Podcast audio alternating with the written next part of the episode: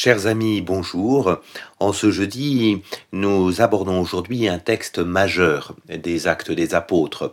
Euh, il s'agit de ce qu'on appelle soit l'envoi en mission, soit la conversion, soit la vocation de Saul, qui deviendra euh, plus tard euh, Paul, euh, ce personnage que nous avons commencé à rencontrer, rappelez-vous, euh, au moment de la persécution de d'Étienne, de, sa lapidation, hein, on nous avait dit que euh, à la fois les personnes avaient déposé leurs vêtements au pied du jeune homme, on avait aussi l'idée que Saul approuvait ce meurtre, et puis on, avait une sorte de, de, signal déjà que Saul était un homme actif dans la persécution, hein, puisqu'en 8.3, euh, acte 8.3, on nous, on nous dit Quant à Saul, il ravageait l'église, allant de maison en maison, arracher les hommes et les femmes et les jeter en prison.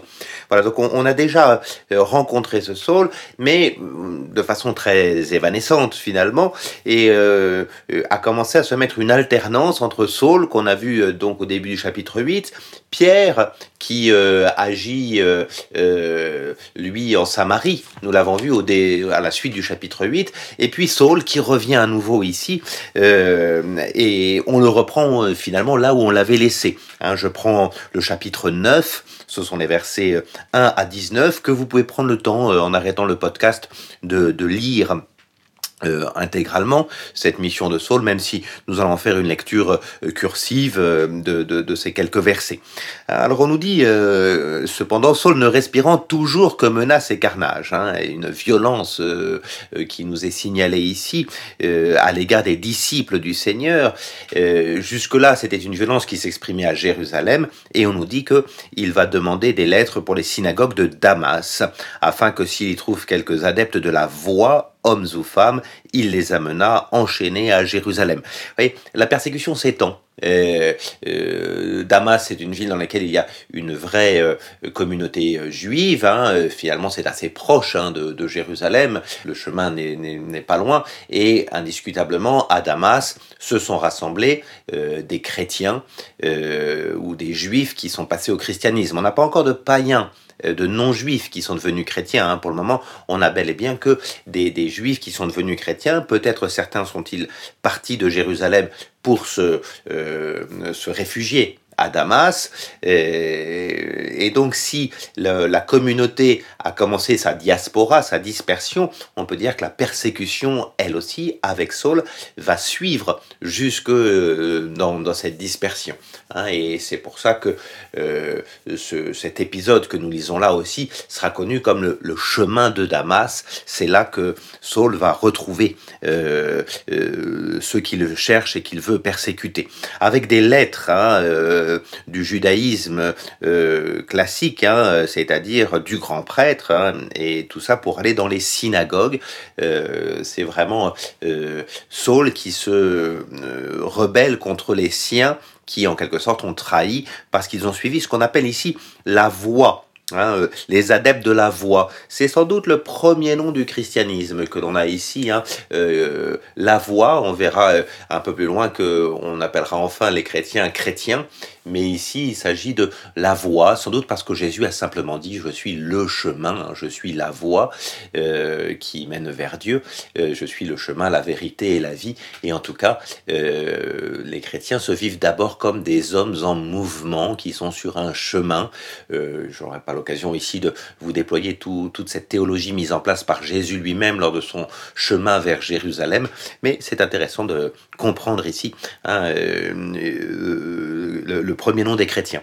C'est d'autant plus intéressant pour nous, euh, voyez-vous, que euh, euh, nous avons vraiment, on l'a déjà perçu un tout petit peu, mais Luc qui tente une historiographie euh, il, a, il a vraiment l'intention de donner des informations euh, qui sont des informations euh, qui permettent de, relire, de réinterpréter l'histoire, non pas de la fausser, mais de, choisir. Et, il nous donne des éléments qui nous permettent de comprendre que ces événements qu'il choisit de raconter sont des événements qui ont vraiment eu lieu, la ville de Damas, le, le, le, nom des premiers chrétiens. Il y a une intention historiographique de Luc que nous commençons à percevoir et sur laquelle je reviendrai peut-être régulièrement parce que elle est en, en cela euh, extrêmement euh, intéressante.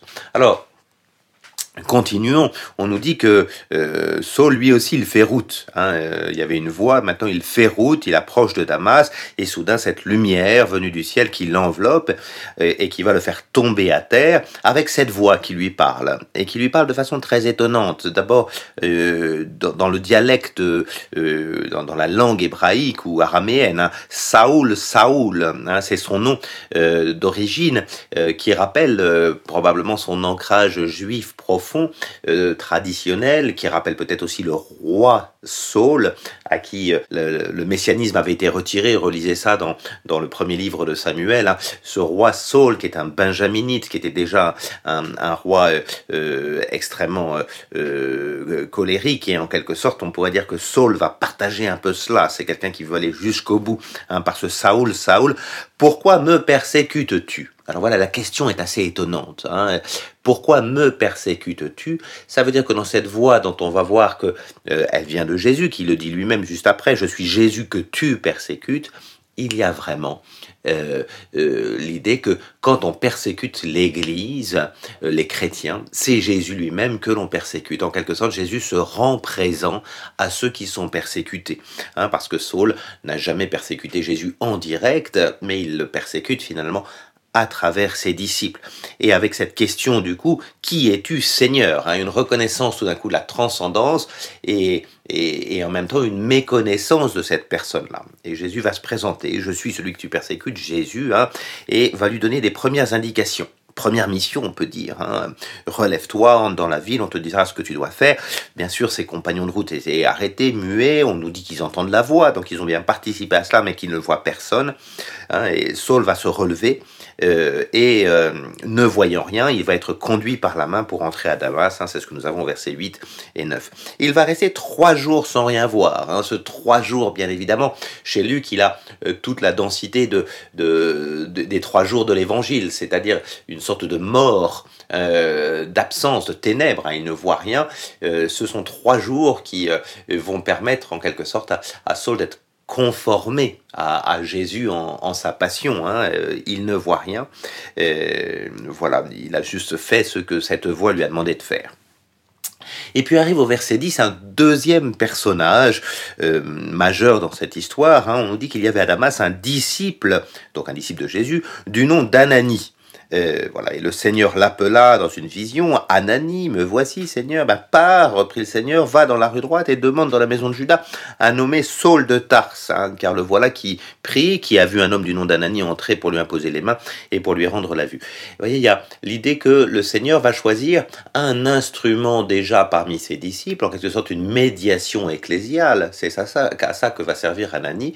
Euh, c'est vraiment d'être la médiation pour aller rencontrer ce Saul qui euh, a dans sa vision euh, vu qu'Anani rentrerait chez lui. Ce qui va être étonnant, c'est la réponse d'Anani. Hein. Anani répond Seigneur, j'ai entendu beaucoup de monde parler de cet homme, dire tout le mal qu'il a fait à tes saints à Jérusalem. Il est avec les pleins pouvoirs ici, des grands prêtres, hein, pour enchaîner tous ceux qui invoquent son nom. Euh, vous voyez, on va avoir une réticence. ça va être intéressant. C'est le disciple lui-même, celui qui devrait obéir au Seigneur qui y met euh, toutes, les, euh, toutes les oppositions possibles, hein. il est réticent au dessein de Dieu, alors que Paul, quand on lui a dit de rentrer, enfin Saul, quand on lui a demandé de rentrer en ville, il l'a fait immédiatement. Vous allez avoir beaucoup cela dans l'ecclésiologie de Luc, c'est dans, sa vision de l'Église. C'est souvent les chrétiens eux-mêmes qui, une fois installés, commencent à, à, mettre quelques euh, réticences à suivre ce que Dieu demande. On aura la même chose juste après avec euh, Pierre et Corneille. Hein. c'est Corneille qui va conduire Pierre à le baptiser et Pierre est très réticent à cette idée. Voilà l'idée que ici, en quelque sorte, Luc montre que l'Église aura encore à progresser dans l'accueil de la volonté de Dieu et que c'est souvent elle qui est la moins ouverte à, à, l'entrée de nouveaux venus. Hein. C'est le cas ici pour Saul, c'est le cas, ce sera pas pour, le cas pour Corneille au chapitre 10 et 11. Et on a une vraie, euh, ici, euh, euh, une petite critique, on peut le dire, hein, de, de, cette église primitive qui risquerait de se fermer comme un clan. Hein, et dans le dessein de Dieu, l'Église n'est pas un clan fermé, mais bel et bien une réalité ouverte, hein, une communauté ouverte sur les nouveaux venus. Et donc le Seigneur va insister, verset 15, va, car cet homme met un instrument de choix. Là, il y a l'élection. Euh, particulière de Saul qui a été choisi. Hein. Attention, quand Dieu choisit, c'est pas pour privilégier c'est toujours pour renvoyer vers d'autres. Hein, il n'y a, jamais de contradiction entre l'élection divine, il choisit certains, c'est toujours au profit du salut de tous. Et c'est ce qu'on va voir ici. Hein, c'est un instrument de choix pour porter mon nom devant les nations païennes, les rois et les Israélites. Et ce sera effectivement la mission de Paul avec une inversion surprenante. Vous voyez, regardez avec moi au verset 15. Hein.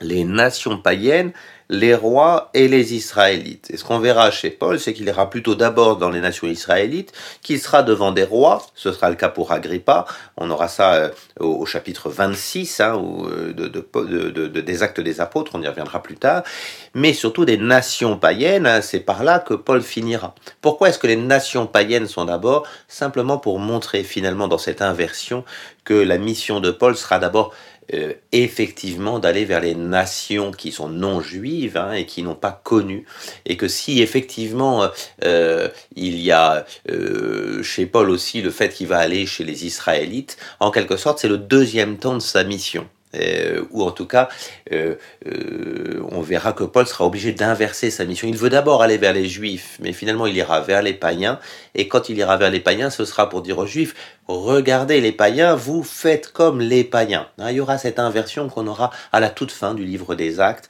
étonnamment. Ce qui nous montre que dorénavant, Paul est vraiment l'apôtre des païens. Hein, l'apôtre euh, envoyé vers les non-juifs. Euh, on verra euh, que on se partagera avec Pierre, qui sera plutôt l'apôtre des juifs, la mission. Hein. Pierre plutôt l'apôtre des juifs, Paul l'apôtre des païens. ce partage au demeurant est un partage qu'on retrouvera dans l'épître aux, Galates notamment. Hein. vous pouvez aller regarder cela quand dans les premiers chapitres. Pierre et Paul se partagent la mission. ce qui veut dire, vous voyez, que on commence à voir ici le, euh, euh, le passage de témoins. Hein. On avait Pierre qui allait plutôt euh, vers les Juifs, Jérusalem, les sept premiers chapitres des Actes. Maintenant, on commence à mettre en place un autre personnage qui, lui, sera plutôt dans un, dans un paradigme païen, hein, dans une mission païenne. Voilà. Euh, et puis, euh, au verset 16, Jésus, de, enfin le Seigneur, euh, de raconter, moi-même, en effet, je lui montrerai tout ce qu'il faudra souffrir pour mon nom. Et donc ça se passe ainsi, Anani rentre dans la maison, il impose les mains Saul, il lui dit Saoul mon frère, ça y est, il est dans la fraternité, il est dans la communauté, hein, le terme frère est très fort pour les premiers chrétiens. Celui qui m'envoie, c'est le Seigneur, ce Jésus qui t'est apparu sur le chemin par où tu venais, c'est afin que tu recouvres la vue et sois rempli de l'Esprit Saint. Hein, donc Pareil, intégration à l'Esprit Saint, une sorte de Pentecôte pour Paul. Hein. Paul est intégré à cela. Aussitôt, il y tombe des yeux comme des écailles, même expression que dans le livre de Tobie, c'est assez, assez beau. Hein. Ça y est, au bout de trois jours, il voit, il recouvra la vue et sur le champ, il fut baptisé. Il est intégré pleinement dans la communauté et par le baptême, puis il prit de la nourriture. Alors, baptême plus nourriture veut sans doute dire que la nourriture est déjà en quelque sorte la fraction du pain, l'Eucharistie. Hein, c'est probable et puis les forces lui revinrent. Voilà, euh, Saul est à nouveau debout, lui qui n'avait plus de force, hein, plus de vue, il a de la force et la vue. Euh, c'est un homme nouveau euh, dont nous verrons assez vite qu'il va se mettre en route, mais pour cela, ce sont des choses que nous regarderons demain. Voilà, nous avons vraiment assisté ici à ce retournement, à cette conversion, à ce, à ce véritablement ce, bouleversement dans la vie de, Saul. C'est toujours Dieu, le Seigneur Jésus hein, qui a les choses en main et qui ici s'est fait un instrument de choix. Euh, on va voir comment Saul va répondre à cette vocation, à ce retournement. Il est baptisé, il a vécu la mort et la résurrection de Jésus, trois jours dans l'aveuglement pour connaître la lumière à la fin. Voilà, expérience du Christ qui va le marquer profondément et sur laquelle il reviendra d'ailleurs dans les chapitres 22 et 26. Il racontera à nouveau cet épisode qu'il a énormément marqué. Il le racontera également dans l'épître aux Galates. Voilà, Paul a été marqué par cet événement fondateur. Nous allons euh, demain voir ce qu'il en fait.